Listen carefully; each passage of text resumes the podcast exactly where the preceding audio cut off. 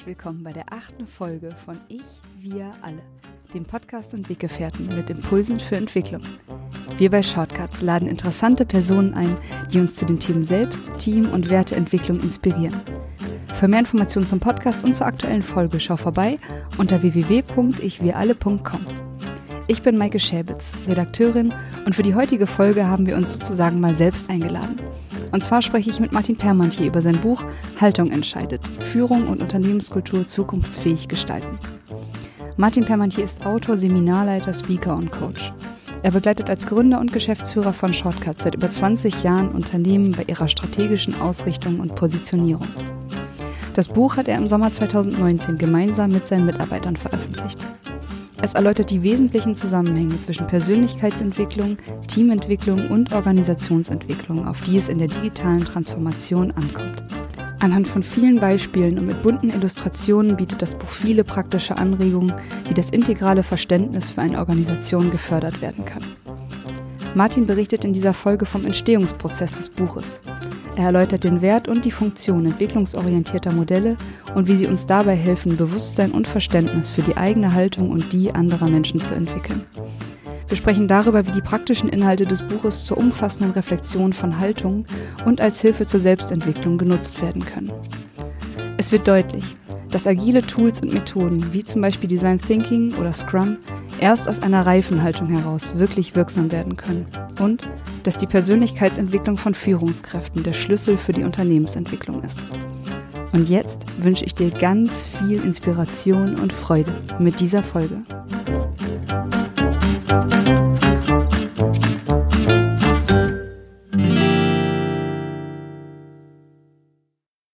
Hi Martin. Hi. Ich freue mich, dass wir es jetzt ähm, geschafft haben, uns hier mal zusammenzusetzen, um über dein Buch zu sprechen, was im Sommer erschienen ist. Ähm, ich habe es jetzt auch mal für mich komplett durchgelesen und da einfach auch eine gewisse Zeit mit gelebt und im Alltag ausprobiert. Und ja, ich bin gespannt, was wir beide jetzt, also was ich da jetzt noch von dir erfahren kann und was auch da für die Hörer noch so für, für Insights zum Entstehungsprozess des Buches erzählt werden können. Ähm, möchtest du als erstes einfach mal erzählen, wie es dazu kam, dass du das Buch geschrieben hast oder wieso die Anfänge waren? Naja, so ein Buch ist immer so eine längere Schwangerschaft. Und wenn ich es mir genau überlege, waren die Anfänge vor ähm, 35 Jahren. Weil da habe ich angefangen, mich mit den Ideen von Selbstentwicklung zu beschäftigen, habe das damals aber noch als vollkommen was Privates gesehen und überhaupt gar nicht in den Kontext von Unternehmen gebracht oder Arbeitswelt. Und als wir uns dann vor, naja, zehn Jahren stärker mit Strategie und Positionierung für Unternehmen beschäftigt haben, also das ist als Agentur für Design und Kommunikation, schauen wir eben, was ist die Marktposition von, von einer Firma, wie treten die denn auf, was wollen die, äh, kamen wir dann über die Werte. Haben wir so gesagt, was sind denn eure Werte? Weil aus euren Werten heraus können wir dann sagen, so seht ihr aus, so kommuniziert ihr und so könnt ihr euch gestalten. Und über diesen ganzen Prozess der Wertefindung sind wir immer mehr dazu gekommen, zu erkennen, dass Menschen sehr unterschiedliches Werteverständnis haben. Ja, und ähm, daraus auch sehr unterschiedliche Organisationen formen. Und die erste Begegnung, wo mir das dann nochmal klarer vor Augen führte, waren tatsächlich die Bücher von Frederic Laloux. Ich kannte Ken Wilber schon und seine Ideen zu äh, der evolutionären Entwicklung von einem selber, von Organisationen und Gesellschaften. Aber äh, Frederic Laloux mit seinem Buch Reinventing Organization hat für mich dann auch nochmal klar gemacht, ah ja, genau, das gehört ja alles auch zusammen zur Arbeitswelt. Ach, schau mal hier, schau mal da, schau mal dort. Und diese Erkenntnisse sind dann immer mehr gereift und sind dann auch Teil unseres Beratungsprozesses geworden. Mhm. Und dann, das heißt, du hast, ähm, dein Bild hat sich immer mehr geformt und irgendwann war in deinem Kopf genug Material, dass der Impuls entstanden ist, daraus ein Buch zu formen? Naja, vielleicht nicht so äh, im Kopf, sondern in der Praxis. Ja, weil wir dann angefangen haben, diese entwicklungsorientierten Modelle auf uns selber zu beziehen als Organisation und dann eben auch stärker das auf äh, bei anderen zu sehen. Also einfach zu sehen, wo stehst du mit deiner Organisation? Was sind so die Werte, die du hast und was sind die Haltung dahinter, mit deren du ein gemeinsames Führungsverständnis lebst. Und das konnte eben sehr, sehr unterschiedlich sein. Der eine sagt, hey, ich äh, Werte, super, wollen wir haben, wollen wir einen Haken dran machen, dann werden die überall aufgehängt und dann sollen sich alle dran halten. Und dann merkt man so, ah ja, okay. Das ist eine Haltung zu Werten und der nächste sagt, hey, wir machen hier Beteiligung mit allen, wir lassen mal alle zu Wort kommen, wir machen das transparent, wir wollen wirklich zu Werten kommen, die alle teilen. Dann war das eine ganz andere Haltung. Und in diesen Modellen, die wir benutzen, die teilweise von Graves kommen, teilweise von Jane Levinger, und wir beziehen uns stärker noch auf das entwicklungsorientierte Modell von Jane Levinger, die eine Entwicklungspsychologin war, die in den 60er, 70ern sehr viel geforscht hat. In diesen Modellen werden eben diese unterschiedlichen Haltungen in eine nachvollziehbare Ordnung gebracht. Und das haben wir gemerkt, dass das total hilfreich ist, das mit in so einen Beratungsprozess reinzubringen und haben daraus äh, erstmal in ersten Schritten Grafiken entwickelt. Also was heißt denn das, äh, verschiedene Haltungen biografisch zu entwickeln? Was heißt denn das, verschiedene Führungsstile zu entwickeln? Je nach Haltung wie bauen die vielleicht aufeinander auf? Sodass wir dann irgendwann so viel Material hatten, dass wir immer wieder in der Praxis getestet haben, dass dann ich sag mal, das genügend Material aus der Praxis da war, dass wir gesagt haben, so jetzt schreiben wir es mal runter, bringen das mal in eine Form und daraus ist dann das Buch entstanden. Mhm. Und du sagst jetzt, ihr habt es in der Praxis, bei euren Workshops zum Beispiel, ihr habt das Material, was ihr da entwickelt habt, die ganzen Bilder, Grafiken, ihr habt das ausprobiert. Was ist dann in den Workshops passiert? Ja, was ist passiert? Ich glaube, dass ein Modell ist ja immer ich sag, eine Vereinfachung der Wirklichkeit, um komplexe Dinge besser zu durchschauen. Es bildet ja nicht die Wirklichkeit ab, sondern es äh, schafft Nachvollziehbarkeiten. Und während man früher vielleicht gesagt hat, ja, so ein Chef, der eine ist so, der andere ist so, das sind halt Charaktertypen, kann man mit Hilfe einem Entwicklungsmodell sehen, aha, okay, was erfasst der eine, was der andere vielleicht noch nicht sehen kann. Also dass es aufeinander aufbauende Kompetenzstufen sind, äh, die sich darin zeigen und die einer Führungskraft auch helfen, sich zu orientieren und neue Kompetenzen zu erwerben. Ja, das war für mich auch einer so der ersten Effekte. Als ich das Buch gelesen habe, ihr arbeitet da ja ganz viel damit, dass es immer wieder praxisnahe Beispiele gibt innerhalb dieses Modells der sechs Haltungen, dass ich ein, ein Verständnis dafür bekomme, durch welche Brille sieht ein Mensch der gerade eine bestimmte Haltung innehat, die Welt. Ich glaube, der entscheidende Effekt für mich war, dass ich einfach immer besser verstanden habe, wie andere Menschen die Welt sehen. Und ich dadurch eben auch viel mehr Verständnis für ihre Perspektive einnehmen kann und dadurch Kommunikation zum Beispiel mit meinen Kollegen, mit meinem Partner, mit verschiedenen anderen Menschen einfach deutlich besser funktioniert, weil das Verständnis erhöht wird. Genau, also das ist, glaube ich, sehr wichtig, diese äh, Bewusstwerdung der eigenen Subjektivität, dass wir wirklich jeder nur immer einen Ausschnitt von der Wahrheit sehen und insofern alle recht haben und so ein Modell der Haltung halt klarer machen kann, von wo aus schaust du denn eigentlich gerade? Ach, du schaust von da, ich schaue von hier. Ah ja, okay, wo sind denn die Gemeinsamkeiten, die wir vielleicht etablieren können? Und das andere, was äh, ich auch noch sehr stark gelernt habe, auch an mir selber, mhm. ist, dass wir diese Haltung immer wieder wechseln. Mal sind wir total selbstorientiert und sehen nur uns selber, dann sind wir plötzlich dogmatisch und im Schwarz-Weiß-Denken, dann denken wir plötzlich, Zahlen sind alles, ne? und dann stehen wir und unsere Wünsche im Vordergrund und dann sind wir vielleicht in einem Modus, wo wir empathischer sind oder auch äh, Menschen in ihrer Ganzheit erkennen. Und diese verschiedenen Haltungen, nehmen wir auch unterschiedlichen Situationen im Alltag ein, so dass eine gute Bekannte zu mir meinte, die befreiendste Grafik für sie im ganzen Buch wäre eben die, wo man sieht, dass man zu unterschiedlichen Uhrzeiten in unterschiedlichen Situationen sich vielleicht in unterschiedlichen inneren Haltungen äh, wiederfindet und vielleicht, ich sag mal, im Straßenverkehr rumschimpft, mhm. ja, und sich ein bisschen wie so ein Kleinkind verhält, aber durchaus dann vielleicht in anderen Kontexten auch empathischer und differenzierter mit der Realität umgehen kann als im Straßenverkehr. Ja. Ja, ich glaube, das war genau auch für mich etwas sehr Befreiendes, mir darüber klar zu werden, dass ich meine Haltung einfach durch den Tagweg und durch verschiedenste Situationen hindurch verändere und dass es eben nicht darum geht, bestimmte Haltungen zu, zu labeln oder zu verurteilen, sondern mir einfach nur bewusst zu sein und gewahr zu sein, aus welcher Haltung heraus ich gerade agiere oder mein Gegenüber und deswegen entweder ich oder meine Mitmenschen gerade eine bestimmte Perspektive vielleicht gar nicht einnehmen können auf ein Gespräch oder auf das Problem. Genau, und äh, das ist auch einer der schwierigsten Punkte oder auch der Kritikpunkte immer wieder an Entwicklungsmodellen, dass man sagt, ja, das führt ja zu Bewertungen, das kategorisiert die Leute oder etikettiert mhm. die. Ist auch mal interessant bei Kindern, redet man ganz normal von Stufen, jetzt kann er ich sagen, jetzt kann er wir sagen, jetzt kann er was greifen, ja. Und bei Erwachsenen schaut man dann irgendwann nicht mehr differenzierter hin.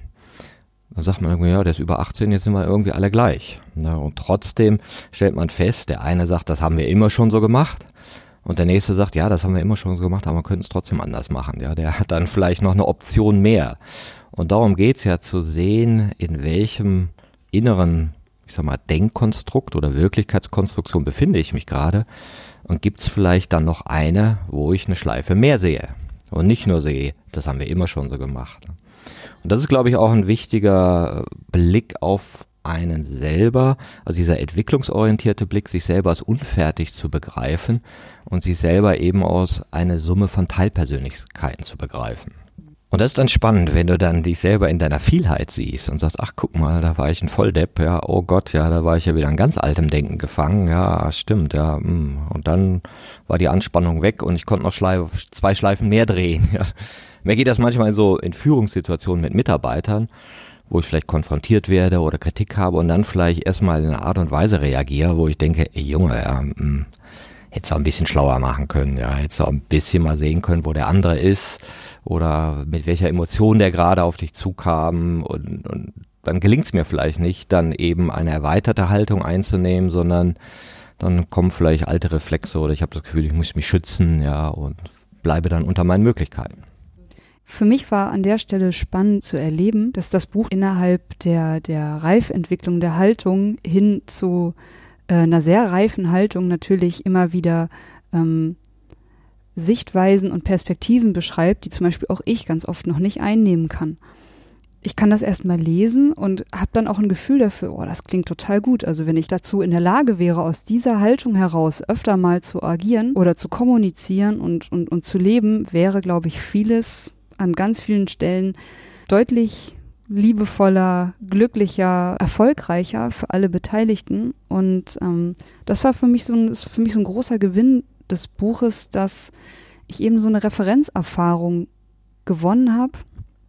Äh, dadurch, dass eben auch gerade die reiferen Stufen, die reifer sind als meine Haltung, die ich größtenteils einnehme, die werden so detailliert beschrieben und mit so vielen Übungen und Beispielen, dass ich da, glaube ich, so eine Art innere Orientierung gewonnen habe, wie es besser gehen kann, das in Zukunft einzunehmen. Genau, und wir erleben das ja in der Arbeitswelt gerade im Zusammenhang mit Agilität, fit mhm. sein für die Digitalisierung, mhm. New Work, diese ganzen ähm, Schlagwörter und wir stellen dann eben auch fest, dass diese neuen Tools, die es dann gibt, nur dann wirklich wirksam werden, wenn wir auch die Haltung wechseln. Mhm. Also wenn wir auch sagen, hey, ich kann nicht in einen Konzern hingehen und sagen, boah, ihr müsst besser funktionieren, wir gießen jetzt Design Thinking ran, und dann geht die äh, rein in die Organisation und sagen so, wir schulen jetzt alle Mitarbeiter in Design Thinking und hinterher nach einem Jahr wird die Marge höher. Das ist irgendwie falsch gedacht. Ja, und äh, da gibt eben auch so Modellorientierung, dass man sagt, äh, pass mal auf, in normalen Organisationen sind die Chefs ja auf eine gewisse Art der Haltung konditioniert worden. Mhm. KPIs, Zahlen fixiert, Controlling fixiert. Und jetzt heißt es, hey, mach mal die, äh, mach mal agil, lass mal die Leute alle machen, wie sie wollen, führ mal stärkenorientiert. Dann sind oft die Führungskräfte das Hindernis, weil sie genau das noch nicht können oder vielleicht auch das Gefühl haben, gar nicht die Erlaubnis dazu zu haben. Insofern fehlt manchmal so der, der gesamtheitliche Blick auf eine Organisation zu sagen, na, wo steht er denn mit eurer Art der Denkweisen? Wo steht er denn mit eurem Verhalten? Wo steht er denn in den Strukturen, die ihr geschaffen habt und mit eurer Kultur? Und das war auch so dieses Anliegen, warum wir eben viele Anekdoten und kleine Geschichten in das Buch eingebunden haben und immer in den Grafiken immer wieder diese Bewegung zeigen. Immer wieder sagen, okay, aus der Haltung wird es so wahrgenommen, aus der so, aus der so, aus der so. Und natürlich ist das ein bisschen einfachen und vereinfachen und karikaturenhaft, ja, weil es halt Beispiele sind, aber irgendwie kriegt man dann doch so einen Geschmack, wo schwebe ich denn selber gerade so rum. Ne?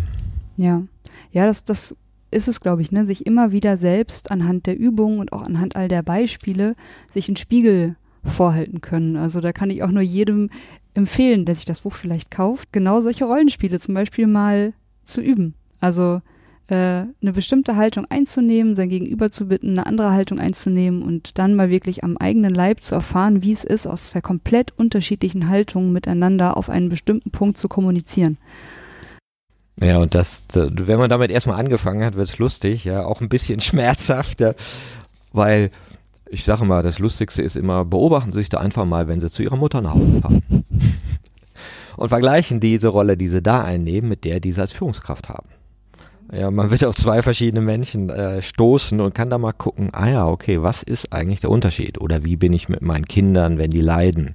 Ja, da bin ich vielleicht total empathisch zugewandt. Und wie bin ich mit meinen Angestellten, wenn die leiden? Hm, vielleicht fordernd, bewertend und anders, ja. Und diese, diese Nuancen einfach in sich zu sehen und zu sehen, hey Mensch, könnte ich nicht die Kompetenzen, die ich im Privaten habe, im Umgang mit meinen Kindern, vielleicht auch auf den Arbeitskontext übertragen, an richtiger Stelle. Ja, oder warum trenne ich das? Ja, und warum tut mir das nicht gut, dass ich das Gefühl habe, Mensch, ich gehe jetzt in mein Unternehmen oder muss ich mir eine Maske aufsetzen und ich kann nicht ich sein ja, oder ich muss unter meiner Reife oder unter meiner Weisheit agieren, weil ich einen komischen, zahlenfixierten Chef habe und ich wüsste aber an sich, Mensch, stärkenorientiert wird natürlich alles viel besser laufen, ich darf es aber nicht sagen. Ja, und, und diese ganzen äh, Dinge werden, glaube ich, oder da kann das Modell helfen, die transparenter zu machen und nachfühlbarer.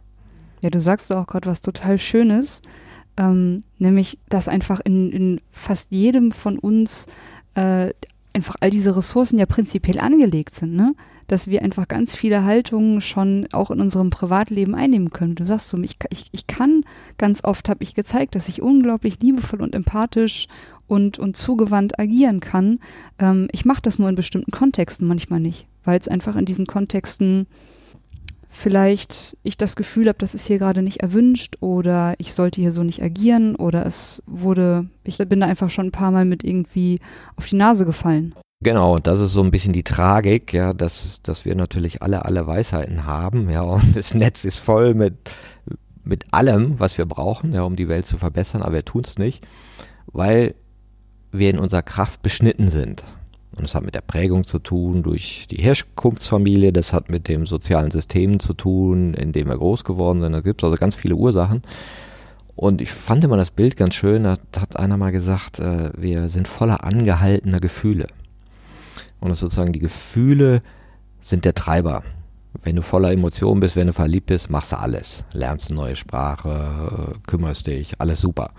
Ja, aber wenn du die blockierte emotionale Energie hast und in so einem Modus bist, äh, ich weiß nicht, nee, ich traue mich nicht, äh, darf ich das? Ja, ja gut, dann bist du eben oft in kindlicheren Haltungen, ja, und reduzierst dich eben auch auf so eine, ja, bist dann halt auch nicht richtig erwachsen. Ja, muss sich dann manchmal so zur Seite nehmen, sagen, hier, komm mal, klein Martin, ne? Jetzt kommt mal der große Martin und sagt dir, pass auf, da gibt es noch die Möglichkeit, die Möglichkeit, die Möglichkeit und die Möglichkeit und hast es doch bis jetzt auch immer geschafft und so, ne? Und, und manche stecken halt aufgrund von ungünstiger Lebensumstände in diesen kindlichen Haltung, wo ihnen der Zugang manchmal zu gesundem Menschenverstand, zu abwägendem Denken, zu differenzierten Fühlen nicht so leicht fällt, weil es wenig geübt werden konnte. Mhm.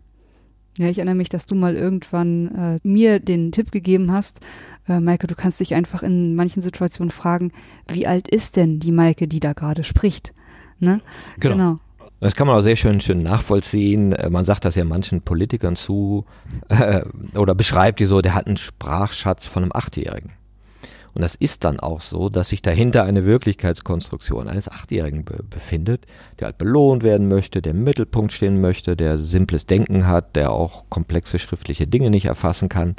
Das ist also alles sehr gut beschreibbar und wir sehen das auch alle. Aber das ist dann manchmal so wie des Kaisers neue Kleider. Also wenn ich mir heute angucke, wie viele, ich sag mal, reiche, weiße, alte Männer in irgendwelchen Demokratien gewählt werden, die offensichtlich nicht empathiefähig sind, dann ist das schon speziell. Ja, und wenn du jetzt sagst, wir sehen das alle, dann ist es offensichtlich vor allem auch zum Beispiel in Form des Buches ein wertvolles Tool, ähm, eben meine eigene Haltung und die meiner Mitmenschen besser hinterfragen zu können. Ähm, wie ist das denn jetzt gerade mit dem Buch? Also die erste Auflage, soweit ich informiert bin, ist jetzt schon fast vergriffen. Wer hat das Buch denn jetzt bisher so gekauft? Hast du da schon Rückmeldungen bekommen, wie damit so im Alltag gearbeitet wird? Ja, sehr unterschiedlich. Klar, wir haben es natürlich auch dem einen oder anderen mal gegeben. Befreundete Unternehmer haben es gelesen. Und äh, ich fand es sehr interessant, sagte ein Kollege zu mir, du, ich habe mich da total wiedererkannt. Also ich bin sowas von eigenbestimmt souverän, in der Haltung sehe ich mich. Aber ehrlich gesagt, ich fühle mich damit so pudelwohl, ich sehe gar keinen Grund, warum ich mich ändern sollte. Ja, und ich sage, nö, dann mach's doch nicht. Dann bleib doch der, der du bist. Die Veränderung äh, geschieht schon von alleine wie äh, Susanne Kuck-Reuter, die auch eine Autorin ist im Zusammenhang mit der Ich-Entwicklung, hat mal gesagt, ähm, füll voll und ganz aus der, der du bist. Dann kommt Entwicklung von alleine. Und Haltung ist sozusagen eine erweiterte Haltung, ist nicht, was man anstreben kann wie eine Karriere, sondern etwas, was das Resultat ist mhm. von Entwicklung. Mhm. Und es gibt natürlich auch immer so ein bisschen den Wunsch bei so Haltungsmodellen oder solchen Entwicklungsmodellen, die anderen zu entlarven, zu sehen, ah, guck mal, der ist da und der ist da und natürlich passiert das auch, das gehört auch ein bisschen dazu, auch dieses Kleider, des Kaisers neue Kleiderphänomene, dass es einfach offensichtlich ist, aus welchem Denkraum kommt der. Ja, wenn ich mit einem Fundamentalisten rede, der ein dualistisches, irrationales Weltbild mit halluzinatorischen Vorstellungen hat, dann sehe ich das plötzlich und sage, ach guck mal, ja, gesunder Menschenverstand geht da noch nicht. Ja, eigene Interessen, eigenes, was ich will, eigene Gefühle, das wird alles gar nicht wahrgenommen, weil alles hinter dieser Konstruktion von richtig und falsch äh, dahinter ungesehen bleibt. Und was, also wer viel das Buch kauft, sind Coaches. Das äh, erkennen wir immer an den Posterbestellungen. Also zu dem Buch gibt es ja ein kleines Poster, was man sich aufhängen kann. Da haben wir auch schon, weiß ich nicht, 800 von verschickt. Und das sind natürlich Menschen, die Menschenentwickler sind. Also die genau auch von diesen Modellen profitieren, weil damit ist natürlich das, von dem sie erzählen, von möglicher Entwicklung des, der eigenen Haltung äh, transparenter und nachvollziehbar, wenn ich da eben Bilder habe, Grafiken habe und Beispiele habe, dann kann ich eher erklären, Mensch, du bist zwar eigenbestimmt und souverän, aber hm, deine Schatten hast du noch nicht so hingeguckt, äh, nicht so angeguckt und vielleicht arbeitest du deswegen so viel und bist leicht depressiv, weil du deine ganzen emotionalen Energien noch nicht so zum Ausdruck gebracht hast oder in Bewegung gebracht hast, wie es vielleicht für eine Erweiterung deiner Haltung äh, profitabel wäre. Was ich auch sehr spannend finde, dass viele Coaches äh, solche, dieses Buch kaufen. Wir haben zum einen viele tolle Kontakte daraus gewonnen, einige Podcast-Gäste sind daraus entstanden. Und ich glaube auch, dass die ganzen Modelle der entwicklungsorientierten Psychologie, und da gibt es ja verschiedene, noch am Anfang stehen. Und dass das Ganze auch viel, viel weiter noch entwickelt werden kann. Also es gibt auch noch ähm, Zusammenhänge, von denen ich mir vorstellen kann, dass die andere dann herausfinden werden. Ja, und dann gibt es dann auch Möglichkeiten zu Testverfahren, dass man also besser auch sehen kann, äh, was, wo ist jemand gerade, welche Entwicklungsziele hat jemand und wir planen auch für 2020 da weitere Seminare und vielleicht auch Ausbildung anzubieten, die dann auch wieder uns bereichern in der Anwendung von dem Modell der sechs Haltungen. Okay, also es wird Workshops geben, die sich konkret mit den Inhalten des Buches beschäftigen. Genau. Und das ist auch die Art, wie wir uns das Wissen sozusagen praxisnah erschlossen haben, eben durch Seminare und Workshops, durch das Feedback von Teilnehmern. Da kommen auch die Beispiele und Anekdoten näher. Also das, das kannst du dir nicht alles ausdenken. Nee. Du musst das in die Praxis bringen. Da siehst du, ah nee, das war jetzt äh, komisches Beispiel, das funktioniert ja gar nicht. Ah nee, das stimmt ja gar nicht. Also es ist immer so ein Korrektiv in dem Moment, wo du mit Menschen arbeitest. Und dann macht es auch am meisten Spaß, weil dann siehst du, was ist wirksam und was ist vielleicht zu theoretisch oder zu ausgedacht und äh, ja, und so verfeinert sich das dann auch immer. Mhm. Ja, ja, ich kann also, klar, ich äh, sitze jetzt hier dem Autor gegenüber und möchte da jetzt trotzdem an der Stelle jetzt hier nicht das offensichtliche Loblied auf dein Buch singen und kann trotzdem sagen, also hast jetzt ne, gesagt, vor allem Coaches und sozusagen die, die offensichtlichen Menschenentwickler, die mit größeren Gruppen arbeiten, haben das Buch bisher zu einem großen Teil gekauft und auch damit gearbeitet. Ich habe es auch für mich als einzelne Person als absolute Bereicherung empfunden und ich sehe es ja auch so, dass jeder für sich, also ich mit meinem Partner, jeder für sich in seiner Familie, wir sind Menschenentwickler, wir entwickeln uns, wir entwickeln eigentlich jeden, mit dem wir jeden Tag ein Stück weit zu tun haben und mit dem wir in Kontakt treten. Und ich kann nur sagen, dass auch für mich viele Kontakte jetzt deutlich anders und mit einem anderen Bewusstsein passieren. An vielen Stellen zum Beispiel bin ich einfach energiesparender unterwegs. Also viele Diskussionen und, und Gespräche gehe ich ganz anders an, als ich es vor der Lektüre und vor vielem Ausprobieren getan habe. Und ich verstehe mich selber ein Stück weit besser. Also ich habe es auch als persönliches Entwicklungstool, als eine Bereicherung empfunden. Ja, schön. Und das ist ja, ich sag mal, unser Ziel oder unsere Wunschzukunft, ja. Denn ich glaube, dass die ausbleibende Persönlichkeitsentwicklung von Führungskräften das größte Hindernis ist, warum sich Organisationen eben nicht agiler, nachhaltiger, gesamtheitlicher, wie immer man das nennt, warum sie sich nicht weiterentwickeln, sondern in dem alten Denken verharren. Und es ist ja bei mir selber auch so. Schaue ich mir meine Gedanken an, dann sehe ich, oh Gott, der 90 Prozent alles Wiederholungsfolgen. Habe ich alles schon mal gedacht und so weiter. Und wenn ich dann aber schau, äh, erkenne, meine Innenwelt ist gestaltbar. Ich kann mir die formen. Ja, ich kann schauen, wie ich mit meinen Gedanken und Gefühlen umgehe und ich habe da eine Gestaltungsmacht, dann ist das eine wahnsinnige Entdeckung. Und meistens so, wer das einmal entdeckt hat, der hat da richtig Bock drauf. Dass ich nicht jeden Tag das Gleiche denken muss. Genau. Wie sagte nochmal Viktor Frankl? Ich muss mir vom Gehirn nicht alles gefallen lassen. Mhm. Oder glaube nicht alles, was du denkst. genau. Ja, ja, ja, das sind absolute, ich denke, das sind sehr, sehr wichtige Erkenntnisse, sich erstmal, also das war für mich ein echter Aha-Effekt. So dieses Jahr, wir, wir denken einfach jeden Tag repetitiv das Gleiche, was wir immer wieder gedacht haben. Die einen Gedanken stoßen äh, den nächsten Zyklus an und es ist eigentlich die Geschichte, die wir uns tagtäglich über uns selbst erzählen und die eben oft auch immer wieder sehr ähnliche Ergebnisse produziert und da mal die Perspektive wechseln zu können und vielleicht ein Problem auf eine Art und Weise zu lösen oder anzugehen, wie ich es noch nie getan habe, das steckt tatsächlich auch in mir selber drin. Das war für mich auch eine echte Erkenntnis. Und da, da sagst du was sehr Schönes. Welche Geschichte erzähle ich mir eigentlich über mich selber? Wer bin ich und was mache ich hier auf der Welt? Ja, oder welche Geschichte erzählen wir uns bei der Arbeit? Wir sind hier um zu.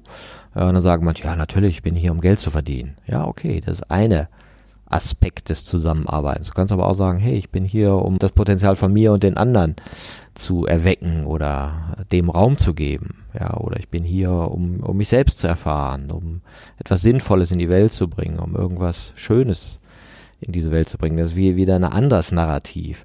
Und, und dieses Ringen um diese Geschichte, ja, der Menschen, also wie Yuval Harari das so schön sagte, was wollen wir wollen? Also was soll denn jetzt unsere Geschichte werden, ja? Und, und da bringt natürlich auch das entwicklungsorientierte Modell, ich sag mal, eine sehr optimistische Qualität da auch rein, weil wir dann sehen, ja, klar, wir kommen alle von äh, dem Recht des Stärkeren, aber wir sind da nicht mehr. Und das, wo wir hin könnten, also was das Potenzial des Menschen wäre, wenn wir uns denn alle schnell genug entwickeln würden und Lust auf Selbstentwicklung hätten, das ist ziemlich gut. Ja.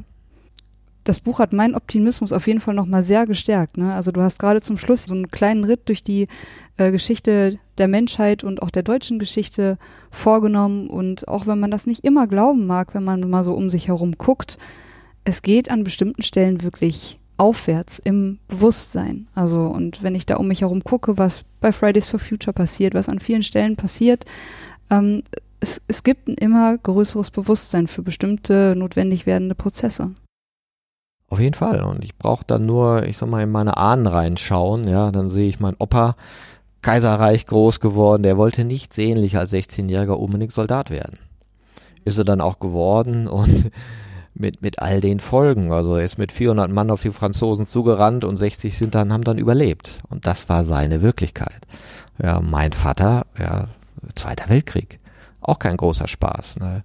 Ich bin jetzt in den 60ern, 70ern groß geworden. Das war schon alles viel friedlicher aber natürlich von den Denkräumen, in denen ich mich da so aufhalten musste und was ich da zu überwinden hatte, da bin ich verdammt froh, dass das unsere Kinder nicht mehr so überwinden müssen, sondern dass die in einem freieren Denken, in einem empathischeren Raum groß werden können. Und ich glaube, dass wir diesen Raum auch noch weiter vergrößern können, bei all den Schwierigkeiten, die wir haben und bei all diesen apokalyptischen Szenarien, die vor uns stehen, oder eben weil sie vor uns stehen, ist es umso dringlicher, da unsere Haltung zu kooperativeren, gesamtheitlichen Denkweisen zu bringen. Mhm.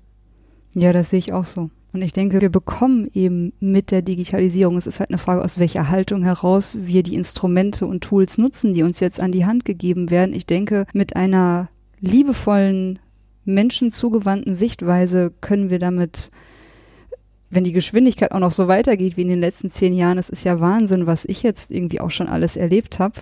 Ähm, und, und du auch in so kurzer Zeit. Also es verdichtet sich alles so rasant. Wir können, glaube ich, die Tools, die uns jetzt an die Hand gegeben werden, zu, wir können da was Wunderbares mit kreieren. Hoffen wir. Hoffen wir. Naja. Ich finde es klasse und ich finde, da lohnt sich auch Energie hinzugeben. Und mein Vater hat Alzheimer und er sagte neulich zu ihm, habe ich ihm so erklärt, wie der Tag so abläuft, ja. Und dann guckt er mich so an und sagt, du, Sohn, ich lass mich überraschen. dann dachte ich, cooles Lebensmotto. Man muss gar nicht mehr recht haben. Man guckt, was so passiert, lässt sich überraschen und, und, schaut, dass man äh, seine Haltung erweitert. Ja, schön. Gut, Martin, danke schön für das Gespräch. Ich hoffe, dass ähm, das Buch unter einigen Weihnachtsbäumen vielleicht liegen wird und dass ganz viele Menschen ein Geschmäckle bekommen haben auf Selbstentwicklung und Freude darauf.